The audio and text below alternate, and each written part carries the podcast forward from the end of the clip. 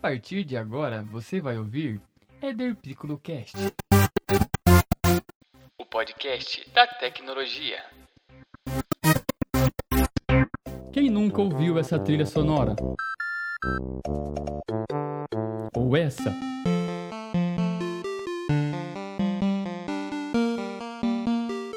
E com essa trilha sonora começa o podcast piloto, com as melhores histórias dos consoles e jogos. Eu sou o Éder Piccolo, seja bem-vindo ao Éder Piccolo Cast.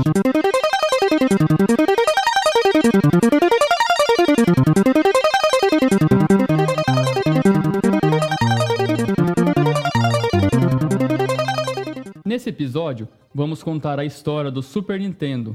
Quem não lembra dessa belezinha? É que no dia 30 de agosto de 1993 foi o lançamento oficial do Super Nintendo no Brasil.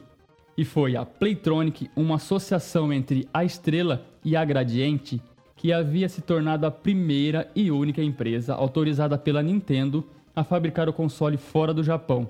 E tudo isso foi montado na Zona Franca de Manaus. E inicialmente, o SNES foi vendido e comercializado no país nos seguintes pacotes: Super 7, vem com dois controles e o jogo do Super Mario World, e o Contron 7, com apenas um controle.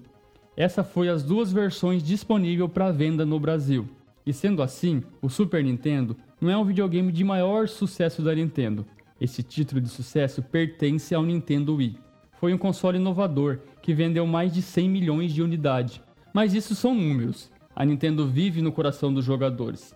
E é fato, para a maioria desse público apaixonado pelo SNES, sempre vai ser o melhor console da empresa, só dividindo o trono com seu antecessor, o NES, chamado de Super Famicom no Japão, ou Super Nintendinho. O console NES, que foi lançado em 1990, encerrou sua carreira apenas em 2000. E ao longo de uma década, o sistema recebeu um acervo gigantesco de clássicos e se tornou o líder de venda da geração 16 bits. Mas ao longo dessa década foi lançados diferentes consoles, que alguns não deu muito certo.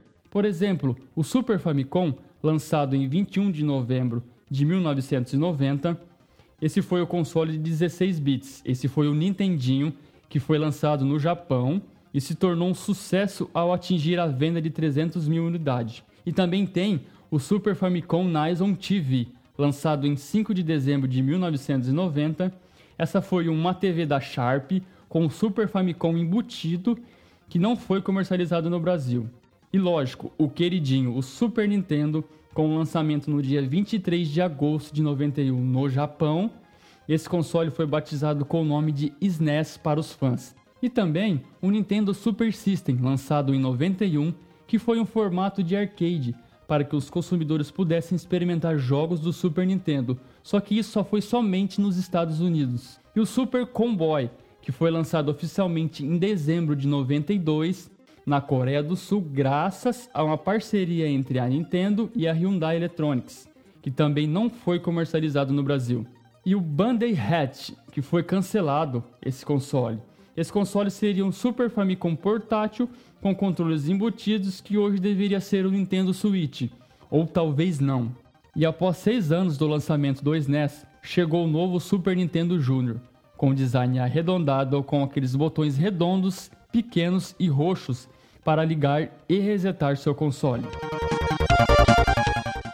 E deixando os consoles de lado, o podcast vai chegando ao fim de mais um episódio. Ao longo dos podcasts, trazemos mais histórias de consoles e jogos que você nem imagina. Se quiser falar comigo pelo Twitter ou Instagram, procuro por @ederpiccolo, que sempre estarei por lá. Falou!